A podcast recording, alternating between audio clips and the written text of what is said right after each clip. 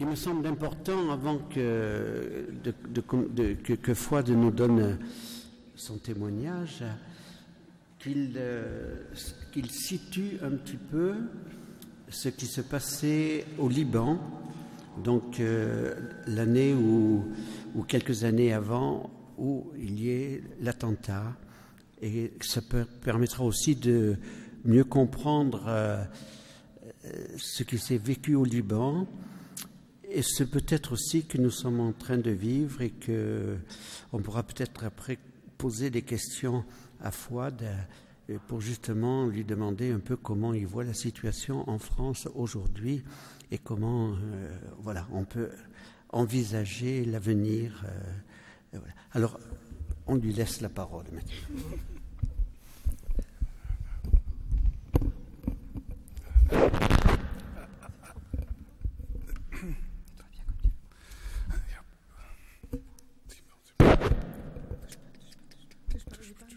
C'est bon. Bonsoir. Très heureux d'être avec vous ce soir et très ému aussi. C'est toujours un peu difficile de parler devant sa famille. Parler de soi. On parle de soi avant les copains, les collègues, on parle de nous aux autres, un peu plus lointains. Mais la famille, là, j'ai un peu aussi une, appréhension parce que j'ai le père supérieur à ma gauche, ma femme à ma droite, mes frères et sœurs en face. Et c'est vrai que, qu'il y a très longtemps que j'ai connu cette belle famille. Et c'est aussi que je dis souvent, c'est, je me permets, Père, c'est ma famille spirituelle. C'est là où c'est éclaté a, vraiment euh, vu le jour une vraie conversion chrétienne. C'était au pied de Notre-Dame-des-Neiges à Saint-Pierre. Et on en viendra. Moi, je suis né au Liban dans un pays que vous connaissez de près ou de loin. Il n'y a pas un Français chrétien qui ne connaît pas le Liban même s'il n'y a jamais été, il a toujours quelque chose qui l'attire vers ce pays. Va demander pourquoi. On ne sait pas. Et j'entends souvent dire, mais depuis tout petit, j'ai le Liban dans mon cœur. Et ça fait que nous, les Libanais, d'origine, on se considère un peu aussi français. Ou on a un peu, voire beaucoup la France dans notre cœur. Alors j'ai cherché un peu ses origines, pourquoi tout cela? Il y a des liens, des liens sacrés qui sont nés depuis Saint Louis, qui a visité notre terre. Louis IX, quand il était en croisade, il a rencontré ce peuple, les Maronites, puis il disait, mais ils nous ressemblent, mais c'est un peu nous jusqu'à faire un décret royal qui dit la France doit protection au peuple maronite. Un décret qui tient toujours, il n'a jamais été aboli. Et ainsi de suite, il y a eu des relations jusqu'au XVIe siècle. À l'époque de la Régence, on a fait venir des maronites pour enseigner le syriaque en France. C'était l'ouverture à l'Orient, petit pays perché à l'est de la Méditerranée, c'est une montagne qui, par sa position géographique, a fait l'objet de beaucoup d'invasions. Mais un peuple qui est le disciple de Saint Maroun, qui était à Alep, qui était un fondateur d'un ordre monastique, persécuté, sont venus se réfugiés dans cette belle montagne. Ils ont façonné la terre, travaillé, et puis pour eux, c'était aussi une terre biblique. Ce Liban, cité des dizaines de fois dans la Bible, c'est pas rien. Les cèdres du Liban, les vignes du Liban, où le, euh, le miel coule dans, dans les rivières, les odeurs de cet encens qui monte vers le ciel. Le mot Liban, en anglais, ou qui, qui, qui est Leb Anon, qui est la vraie, en fait, étymologiquement, la, la vraie traduction du mot, Leb Anon, le cœur de Dieu, ou la montagne blanche, le cœur de Dieu. Il a connu beaucoup de malheurs, mais il a toujours eu la gloire de Dieu. Il a toujours résisté à toutes les invasions et on dit ça renaît comme un phénix, le phénicien. Ça renaît des cendres, quelque chose d'extraordinaire. Ce peuple dont je suis fièrement issu a récemment connu dans notre histoire récente beaucoup de tourmentes. Je ne veux pas revenir très loin, donc après la, euh, l'invasion et puis la domination ottomane turque, qui a duré des siècles, il y a eu la première guerre et nous étions sous mandat français, naturellement. Et là, nous avons créé le Grand Liban. Il y avait le Mont Liban qui était à domination chrétienne avec des Druzes, une sorte de secte euh, on ne sait pas très bien si c'est musulman ou pas musulman. En tout cas, au Liban, sont reconnus comme étant musulmans. On a agrandi le Liban, donc on a raccroché des terres où il y avait beaucoup de chiites et des sunnites. Notamment sur la côte, beaucoup de villes sunnites, et dans la Beka et le sud, c'était des chiites. Un découpage qui n'a pas été, très heureux pour nous. On a notre indépendance en 43.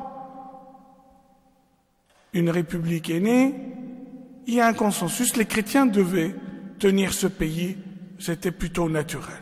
Ils avaient l'économie, la culture, l'éducation, etc. 48, la naissance d'Israël. Les premiers réfugiés palestiniens, arrivent. Après la révolution de Nasser, encore d'autres qui arrivent. C'était perturbé, mais ça tenait La guerre de 67, beaucoup de réfugiés sont venus, armés cette fois-ci. Ils étaient dans leur camp, on appelait les, les, camps palestiniens, c'était des petites villes dans la ville, mais lourdement armés. On a permis à l'OLP d'exister au Liban avec ses armes. Et là, les exactions ont commencé et des échaufferies avec les chrétiens qui, de fait, se sont armés et puis la guerre éclata en 75. J'avais 7 ans. J'étais en pension. J'étais en pension à 5 ans, vous imaginez J'ai posé cette question à ma mère l'autre jour. Pourquoi vous m'avez mis en pension à 5 ans et demi? La réponse était du tac au tac. Personne n'en voulait.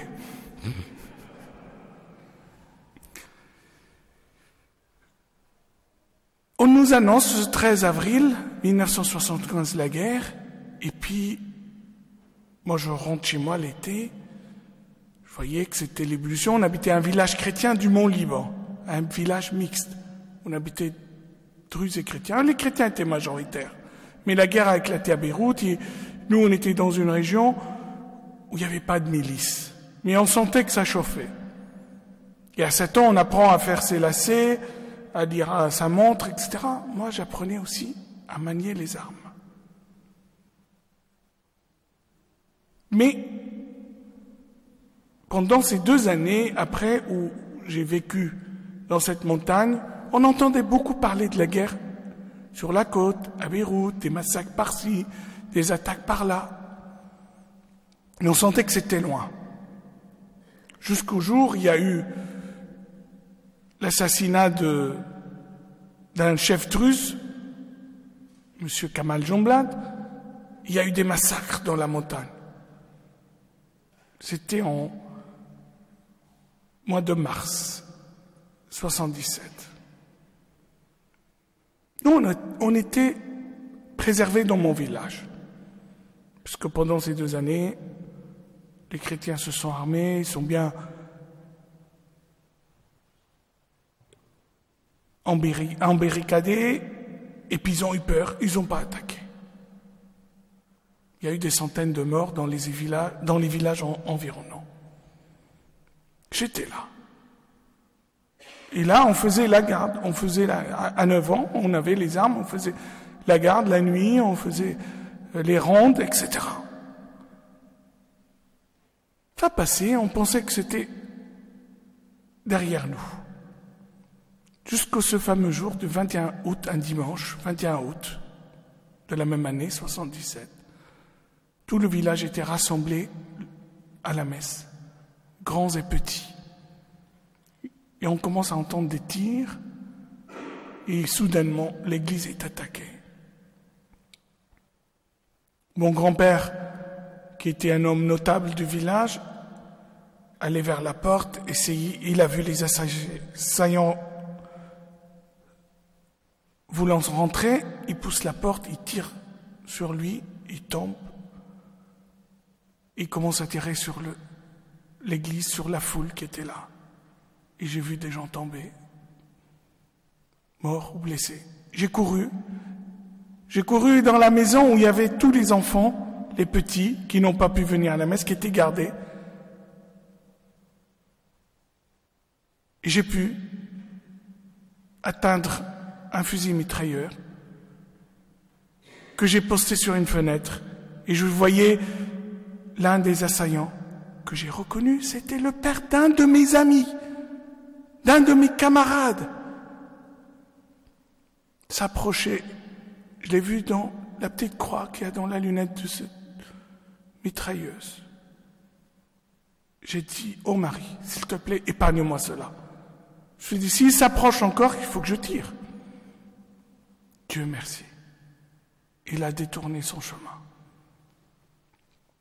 Je suis retourné à l'église où j'ai vu mon grand-père dans une mare de sang, d'autres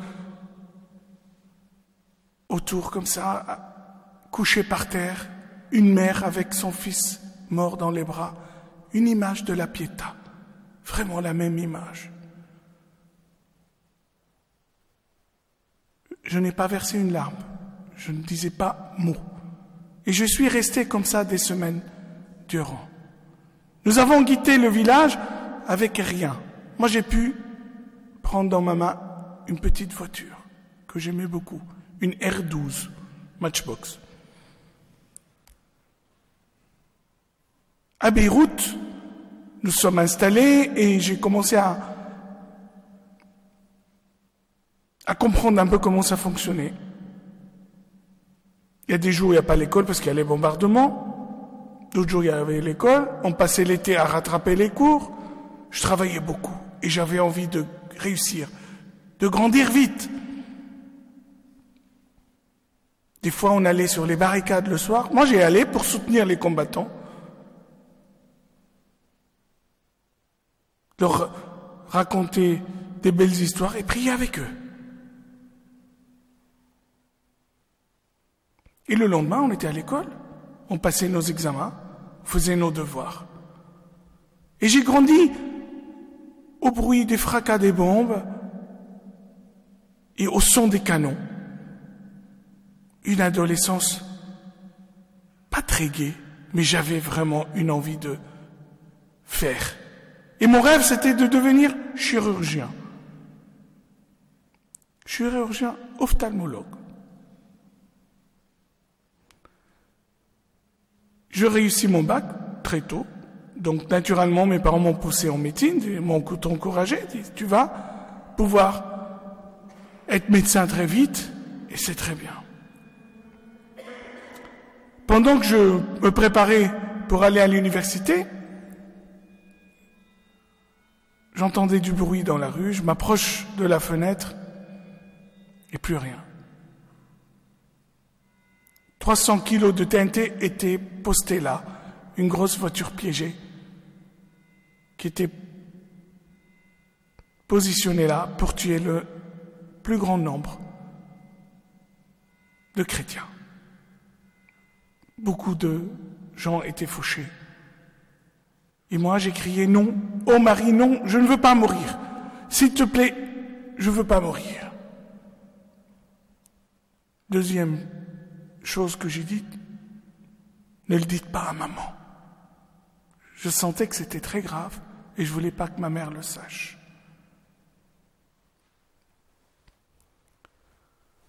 On m'amène dans un hôpital, mais le temps de la route, j'étais vidé de mon sang, je ne pouvais plus bouger, je ne pouvais pas parler. Ils m'ont cru mort, ils m'ont mis à la morgue. Un cousin qui m'a cherché un peu partout, je l'entends comme maintenant, train de crier, il est vivant, il est vivant. Il a dû voir que je bougeais en dessous. On m'amène dans une salle d'opération où j'étais réparé un peu partout. Même le médecin avait demandé une, une photo à mes parents. On ne savait plus à quoi je ressemblais.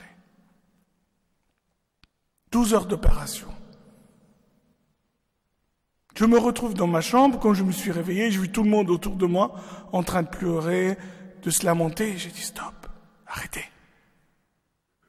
Je suis vivant. Et c'était ça qui était le plus important, c'est que je sois là. Et je me suis rendu compte, à ce moment-là, le prix de ma vie.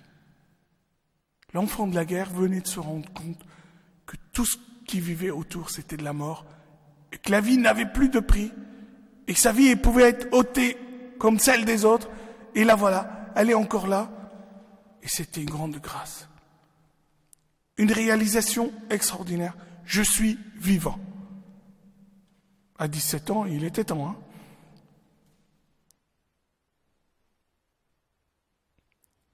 Je passais des semaines à l'hôpital, mais de folie. Je faisais la fête, les copains venaient, ma chambre ne se vidait pas. Je mangeais comme un ogre. 12 éclairs au chocolat par jour. Uniquement, pas, que ça, hein. Les escalopes cordon bleu, les machins. Au bout d'un mois, je suis sorti de l'hôpital, j'avais pris 15 kilos. Tu rentres à l'hôpital, tu sors ta maigri, et moi, non, je suis 15 kilos. Boulimie de la vie. Mes parents qui voulaient tout faire pour me guérir, en tout cas, de faire ce qu'ils pouvaient, après avoir fait le tour de tous les ophtalmos de Beyrouth et de Navarre, rien. Le dossier est parti dans le monde entier, Boston, Moscou, Paris, Genève, Lausanne, etc., euh, Madrid. Et puis un médecin, un chirurgien suisse, a dit, moi je veux bien l'opérer, et je pense qu'on pourra faire quelque chose. Voilà, un espoir est né, au bras le combat, je suis dans un avion, je pars, sans ma famille, sans mes parents, sans mes frères. Je me retrouve dans cette ville où je ne connaissais personne. J'étais un étranger, dans une chambre d'hôpital vide, seul, pas une main pour tenir la mienne, pas une voix pour me raconter des histoires, rien. Mais j'étais là pour une cause, donc je tenais, je tenais bon. Et j'attendais ce jour fatidique où j'allais me faire opérer et retrouver la vue. La veille, une dame, visiteuse de malade, arrive dans ma chambre et me dit ah, Il paraît que tu es chrétien libanais. Je dis Oui. Tu sais qui a la messe? Je dis Bah non, je sais pas. Mais quand? Elle me dit Là, tout de suite. Bah, je veux bien y aller. Me voilà la veille de l'opération avec une belle messe, une belle lecture, un beau serment. Jésus au bord du lac après la, résurrection, après avoir indiqué où est-ce qu'il fallait mettre le filet pour pêcher le maximum, en grillant sa petite euh, portion et sufflotant, et les mecs venez, venez. Ils arrivent, disent tiens, toi, te voilà, Simon-Pierre. M'aimes-tu? Ah oui, je t'aime. Ah, vraiment, vraiment tu m'aimes? Bah bien sûr. Mais Simon-Pierre, m'aimes-tu vraiment? Mais bien sûr, pourquoi tu me dis tout ça? Ben, Parce que tu vas aller là où tu ne veux pas y aller, etc. Que vous connaissez, l'évangile. Là, j'étais interpellé, je ne savais pas pourquoi.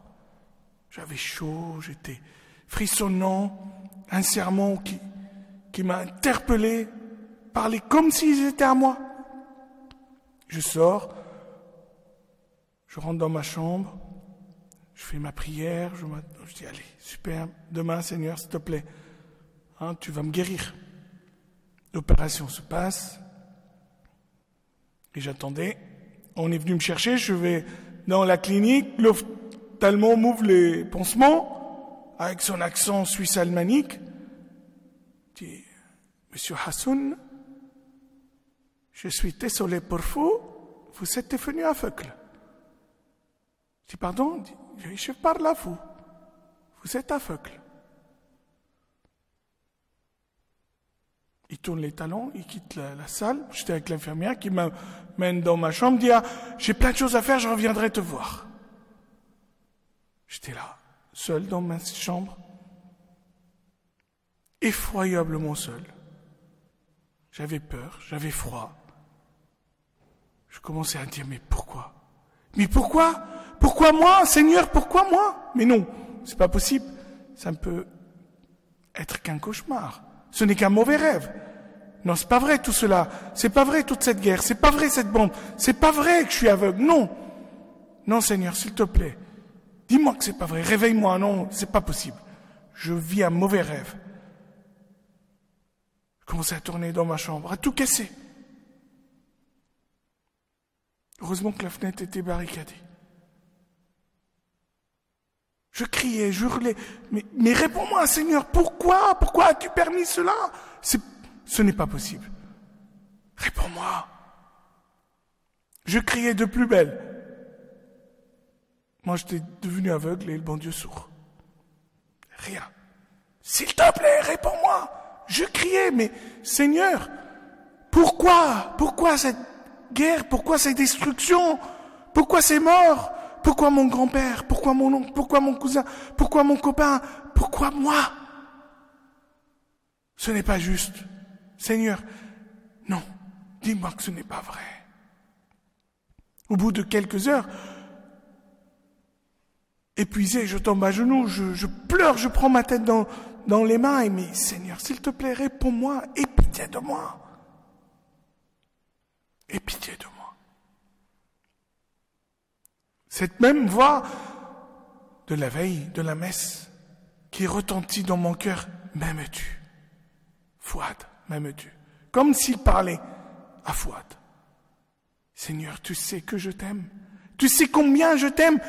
Et ce pourquoi je te demande, s'il te plaît, guéris-moi. Fouad, m'aimes-tu?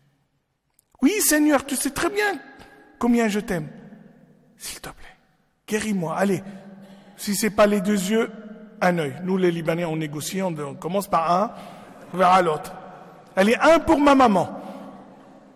Je peux pas revenir en disant, s'il te plaît, Seigneur. Dis-moi que c'est pas vrai. Un œil. M'aimes-tu? Mais oui, s'il te plaît, guéris-moi. Si tu m'aimes, tu acceptes. C'est quoi? Là, c'est moi qui suis devenu sourd. Pardon, tu peux répéter? Si tu m'aimes, tu acceptes. C'était la voix. Accepter l'inacceptable. Accepter de devenir aveugle. Mais Seigneur, s'il te plaît, non, non, je suis incapable. Qui suis-je? Moi, je suis un jeune homme faible, loin de, des miens. Comment tu veux que j'accepte cela? C'est comme un dialogue qui s'est instauré. Non, tu dois accepter. Par amour pour moi, tu dois accepter. Je me lève, je range ma chambre, je fais ma valise. Je sors dans le couloir, euh, je fais pas mal de bruit, de chahut, je tape dans tout. Et puis l'infirmière court, qu'est-ce que tu fais, qu'est-ce que tu fais? Je dis, je m'en vais. Mais tu peux pas partir, il faut voir le médecin. Bah, appelle-le. Médecin qui arrive, mais qu'est-ce que tu veux faire? Où tu vas? Dis, je veux faire l'aveugle. Je ne sais pas ce que c'est. Ils ont appelé la famille qui devait m'accueillir en Suisse. Ils étaient là, les pauvres, du bon matin. Je leur ai expliqué euh, un peu l'histoire. Ils ont cru. J'étais tout de suite inscrit dans un centre de rééducation à Lausanne. Je suis allé. C'était au mois d'avril. Il me restait que trois mois pour finir l'année. En trois mois, j'ai fait le programme. Je savais lire, écrire en braille, utiliser ma canne blanche, m'habiller seul, manger seul, etc. Super. Au mois de juin, on me dit, qu'est-ce que tu veux faire? J'ai dit, mathématiques appliquées. Pardon? Bah oui, je, veux faire continuer mes études. J'avais rencontré un type qui travaillait comme économe chez Nestlé, qui était aveugle, qui s'appelait Fouad. Et il m'a dit, tu sais, il faut pas que tu t'arrêtes là. Mon père, qui j'avais eu au téléphone, me dit, tu sais, tu rentres pas les mains vides. aveugle, euh, les mains vides, un peu, ça, fait, un peu petit clodo, quoi. Hein, on va faire quelque chose. Donc là, en cherchant, c'était la France, à Lyon. Je me suis installé, j'ai travaillé, ça marchait bien. Je peux vous dire, les maths, déjà les yeux ouverts. Hein, matrice inversée en braille, c'était compliqué. Mais j'ai bossé. C'était des nuits blanches. Tout marchait bien. Majeur de promo, tout allait bien. Beaucoup de copains, plein d'amis, courage, super, Fouad, c'est presque un héros, il a dompté son handicap, il va bien, génial. Mais Fouad était pas très heureux. Quelque chose qui n'allait pas. Je ne savais pas quoi.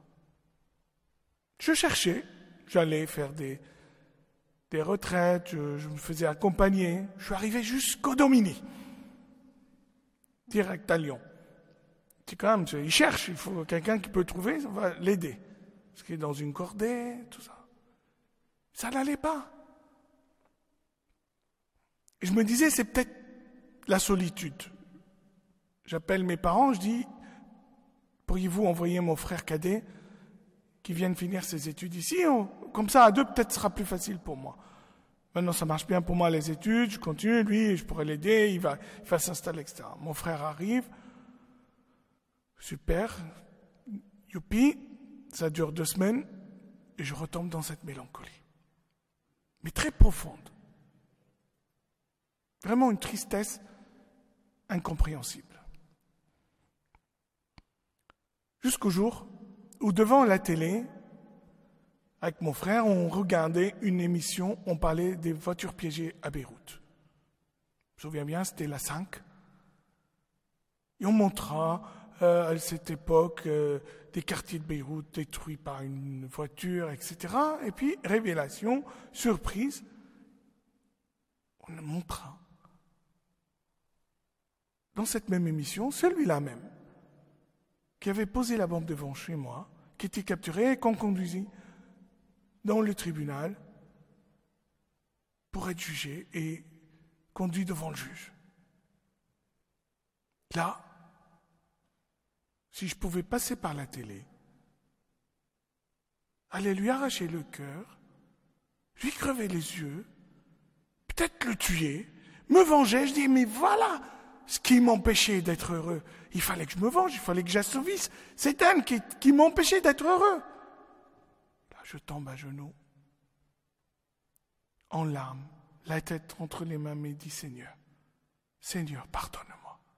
Comment ai-je pu vivre ces deux années où tu m'as donné tant de grâce, tant de bonheur, tant de joie, tant de réussite, tant de facilité? Tu m'as relevé là où j'étais le plus faible. Et moi, j'avais cette haine en moi, ces sentiments les plus mauvais qui m'empêchaient même de m'approcher plus de toi et d'être heureux. Aie pitié de moi, Seigneur. Pardonne-moi, s'il te plaît, pardon.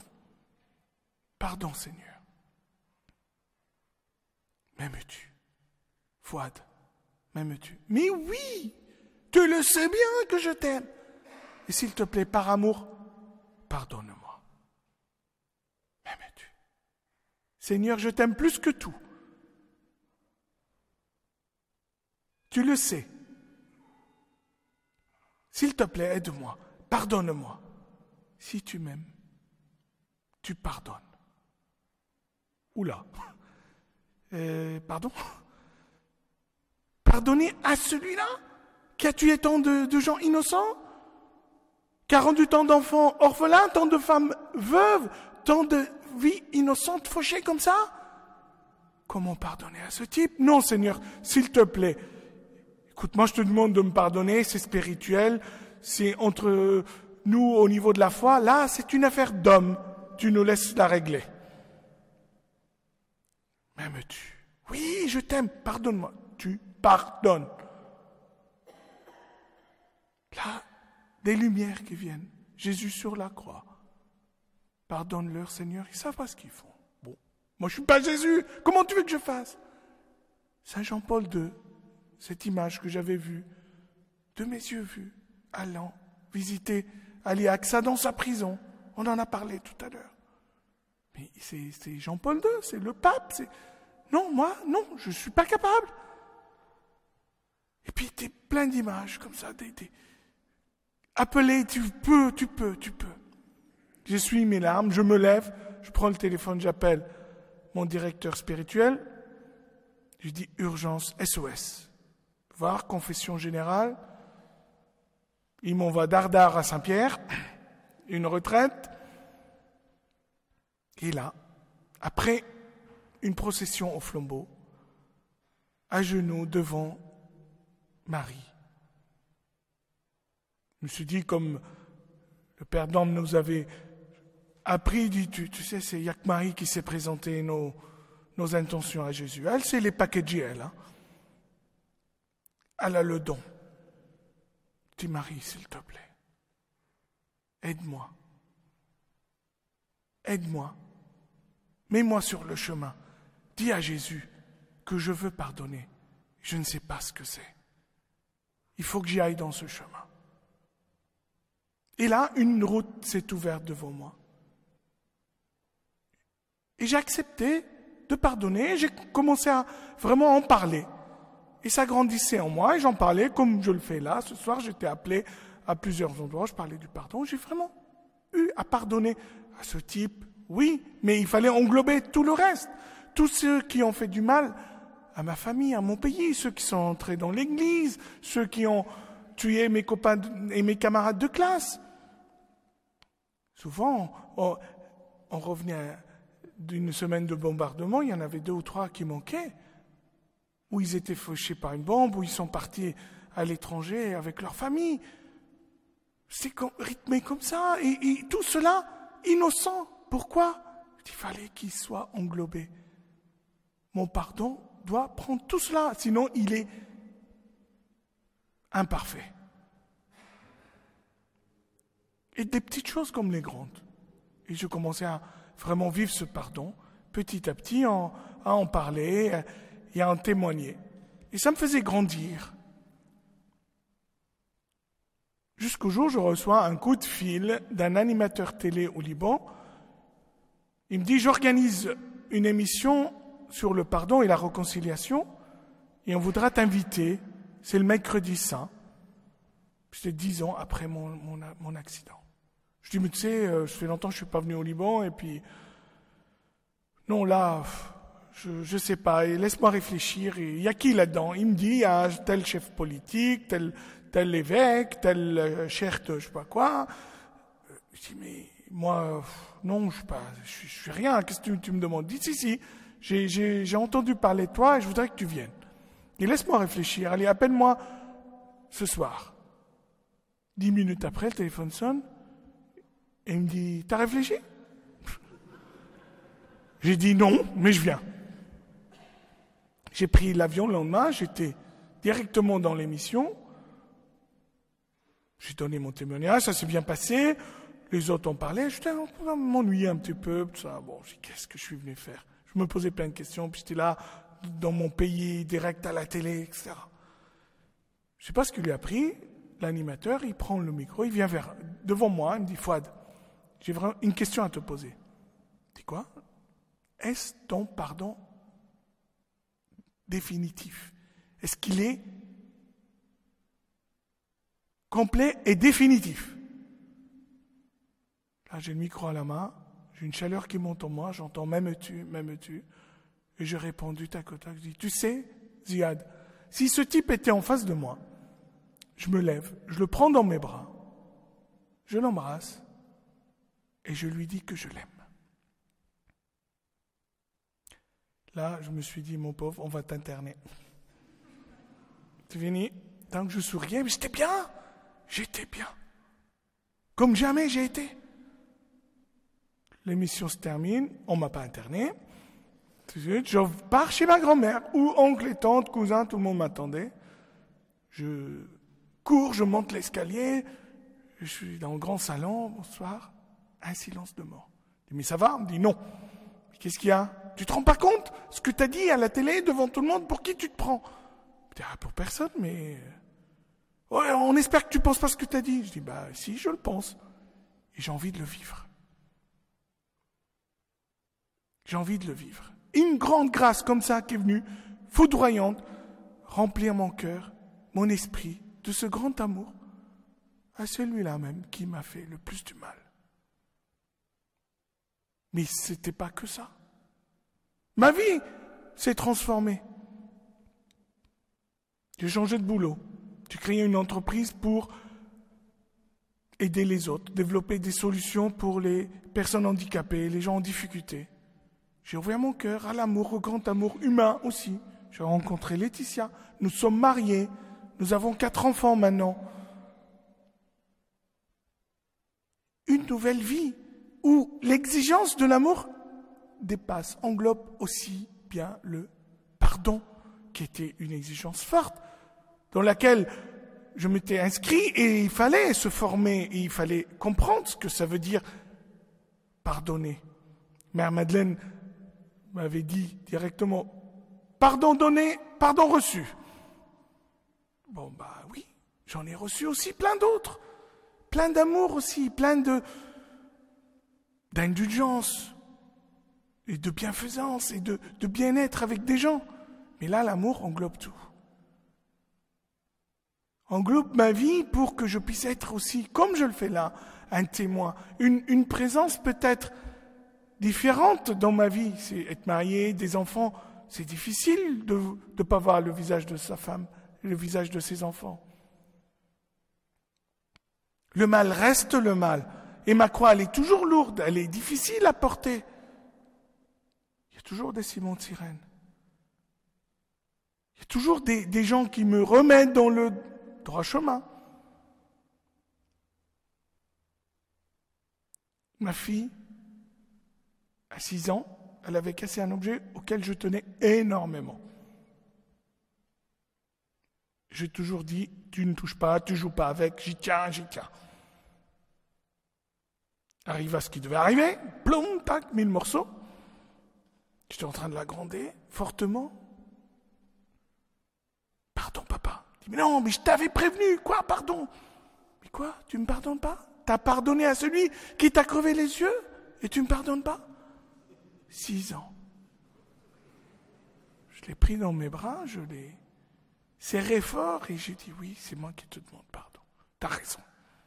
Parfois, ces petits pardons sont aussi compliqués, aussi difficiles. Parfois, on ne s'est pas demandé aussi.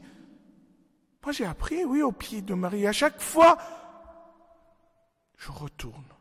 Et j'ai la grâce aujourd'hui d'être là. Je vais lui demander, j'ai des choses. Hein.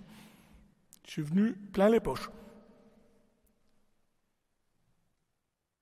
Des petites choses simples, lui demander, lui demander.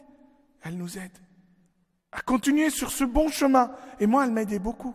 Je suis retourné, je dis, je veux un boulot à Paris. Je sors de la retraite, j'arrive à Paris, un coup de fil dit, ah, un job pour toi. Je suis sorti de l'école, je n'avais pas fait un CV. On se marie, on n'a pas d'enfant. On était euh, très patient. Un an, 2, 3, 4, 6, 7, 8, 7. Allez, 7. Stop maintenant, on va chez Marie. Laetitia m'a dit, allez, il y a un, un sanctuaire, Marial au Liban, où la Vierge donne des enfants. Qui t'a raconté ça Elle ne savait plus me dire le nom. Jusqu'au jour, elle était à la télé, elle commençait à me baragouiner le nom en libanais.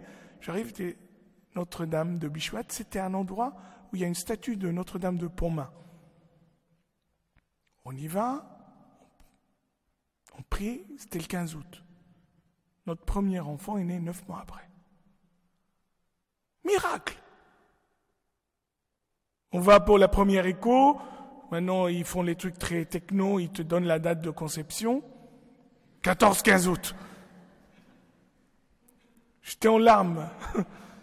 Le médecin, euh, qui était un, pas chrétien, un juif tunisien, euh, je peux le dire, il demande à enfin pourquoi il pleure? Elle lui dit, je ne pouvais plus parler. Il sort, il vient, il, me prend dans ses bras, il m'embrasse et dit, mais, tu as raison, c'est un miracle. C'était extraordinaire, des petites choses comme ça où, après on est rappelé, des fois on oublie, on veut tout faire soi-même. On sait faire, n'est-ce pas? On a appris des choses. C'est plus se mettre à genoux demander. Heureusement qu'il y a des enfants qui nous le rappellent. Je me baladais à Saint-Germain-en-Laye, on habite, au mois de décembre, il faisait moins deux, avec ma, deuxième fille, Isor. Puis au milieu de la rue, elle se met à genoux. Qu'est-ce qui t'arrive? Qu'est-ce qu'il y a? Ben, je suis à genoux, je prie. Je dis, mais tu fais quoi là? Je prie Notre-Dame des Neiges. Je me dis, pourquoi? Pour que tu me payes une glace. On était devant le glacier.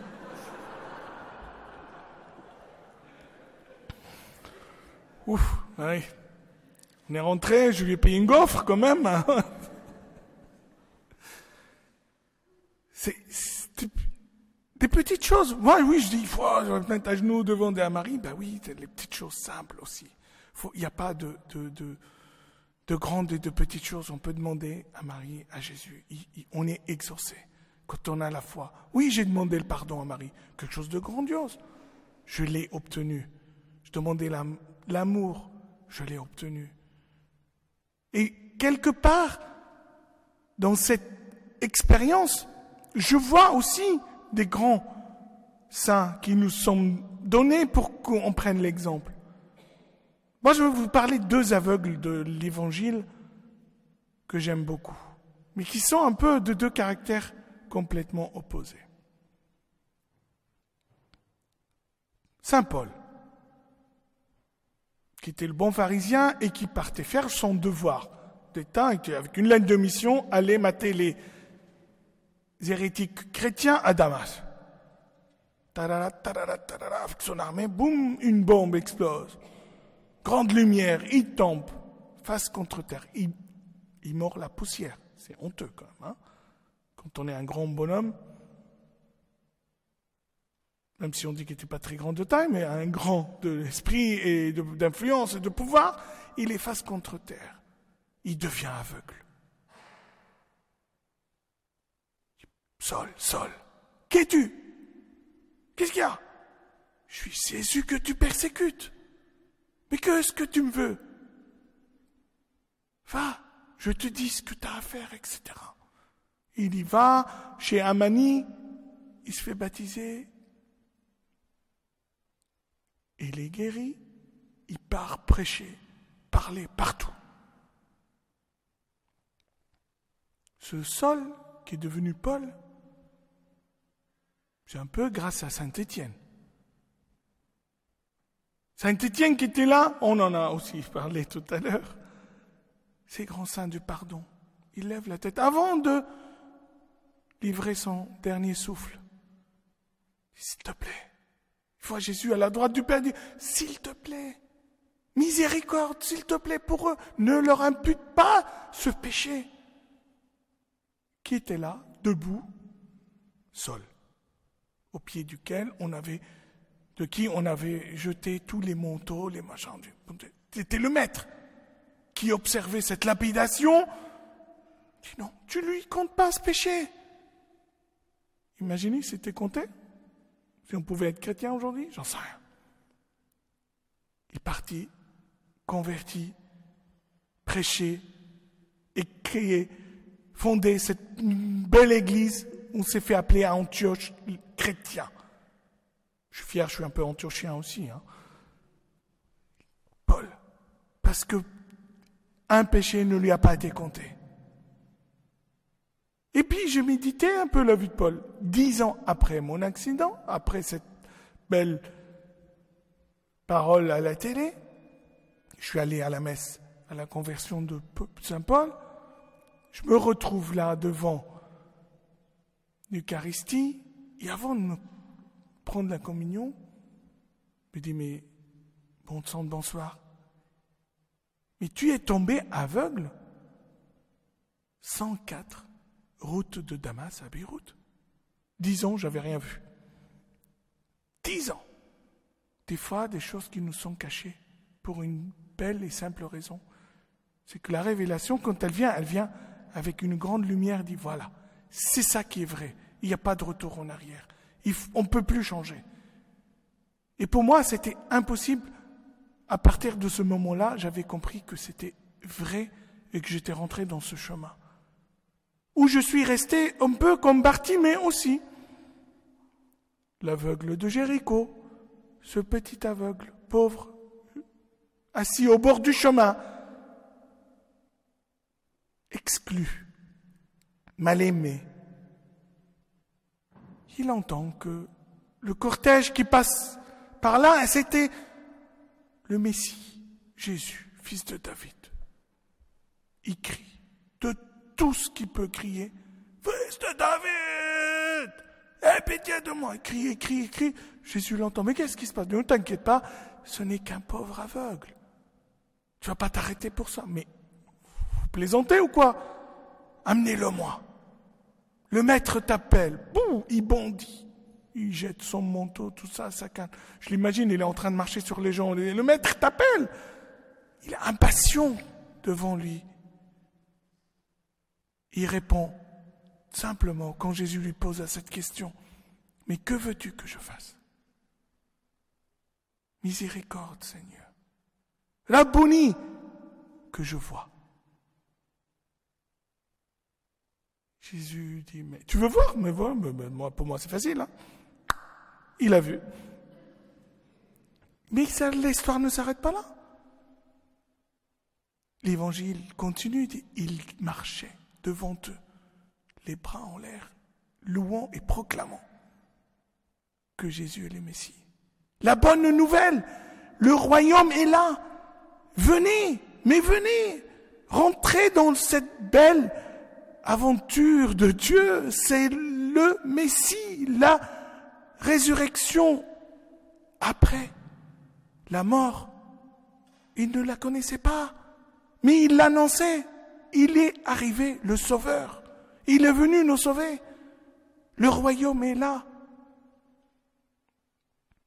Il appelait des gens, et je me dis, c'est aussi ces gens au bord du chemin, comme moi je l'ai été, exclus, ne sachant pas qui était le Messie, par où le salut, qui crient leur désespoir, qui crient leur désespérance même. Si une main vient les relever et les amener à Jésus, c'est ça la miséricorde. Appliquez le travail pratique. Le pape nous y invite. Allez à, à la périphérie, sortez de, des sentiers battus, cherchez ceux qui sont perdus, ramenez-les là. Ramenez cette brebis pour qu'on festoie, comme on a fait le jour du retour de l'enfant prodigue. C'était la fête. La fête pour tout le monde, pour les justes et pour les convertis, pour les bons et pour les autres. Enfin, n'oublions pas que cette miséricorde à laquelle nous sommes tous appelés, et dans ma langue euh, maternelle ou dans les langues sémites, elle s'appelle Rahma, qui littéralement veut dire le sein, les entrailles, l'utérus. C'est elle qui fait naître, qui donne vie, qui permet la foi, donc d'exister, de vivre et de croire et de se relever à chaque fois qu'on tombe. Après, je ne pourrais dire qu'une seule parole, et avant qu'on passe un autre temps où je vous laisserai la parole pour poser les questions. Pour terminer avec cette image très belle aussi de Jésus interpellé par le jeune homme riche. Comment fait-il faire pour rentrer dans le royaume, pour gagner le royaume, pour être heureux? Puis dit, va, observe tous les commandements dis, mais je le fais depuis tout petit. Je vais à la messe, je fais les retraites à Saint-Pierre, à Sens, partout. Je fais tout ce qu'il faut. Je donne le monde, tout, tout, tout. Je suis à la règle. Pas de souci.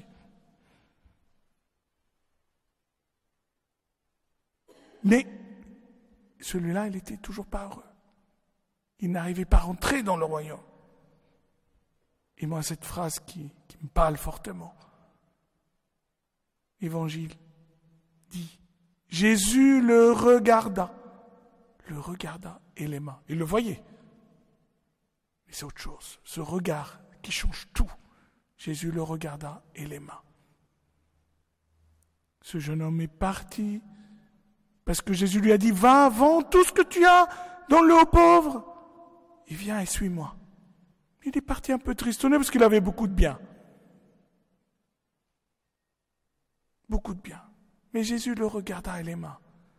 Et ce jeune homme riche, que j'ai cherché des, années durant, je l'ai trouvé en lisant Saint Antoine le Grand, était un grand jeune homme riche, qui, en entendant cette parole un jour c'est devant une maison où les chrétiens étaient rassemblés, il rentre, il entend cette parole. Il va, il vend tout, il le donne aux pauvres, il, il va dans le désert prier et il est devenu le Saint Antoine le Grand, le père des moines.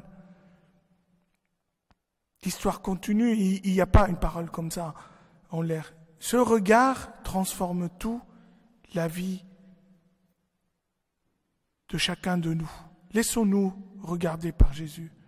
Laissons-nous toucher par cette miséricorde, peut-être avec ces paroles que je n'ai dites ce soir que pour rendre gloire à tout ce qu'il a fait pour moi, à toutes les grâces que j'ai reçues, que j'avais juste eues ce soir, la grâce aussi de vous les partager et de vous les confier. Restons dans cette grande joie de la miséricorde malgré tout ce qui se passe autour de nous, et rendons grâce à Dieu de toutes les beautés qu'on a dans nos vies. Merci.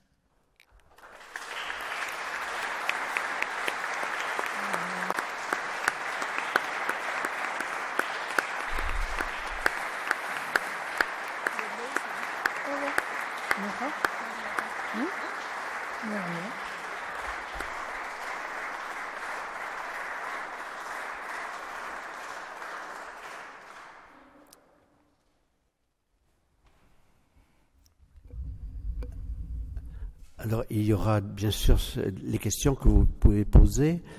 Est-ce que Laetitia peut nous dire quelques mots?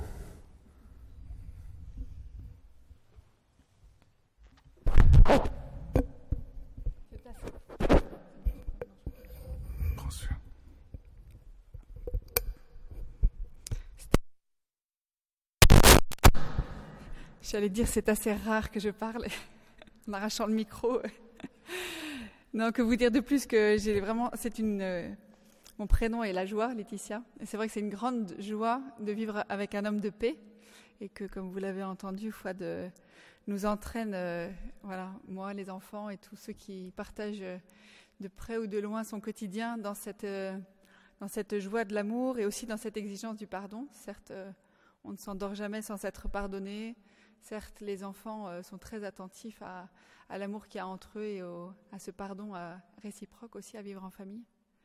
Et puis euh, aussi d'une vie de mission, du coup, qui nous a bah, transformés dans notre vie de couple et euh, voilà, qui nous amène à être euh, peut-être dans notre dualité, je suis française pour ma part, dans cette dualité aussi de l'Orient et de l'Occident, du, latin et du maronite, de la paix, de la joie et, de tout ce qu'on essaye de faire dans notre vie quotidienne et ordinaire. Il faut bien dire qu'il essaye de rendre dans l'extraordinaire de sa vie les choses aussi très ordinaires, euh, mais aussi peut-être avoir euh, le souci de nous mettre en permanence euh, sous la protection de l'Esprit Saint pour qu'il nous guide sur le rôle que nous avons aussi à jouer dans ces temps, pour que l'espérance demeure et aussi la paix gagne et que la victoire de l'amour soit bien présente.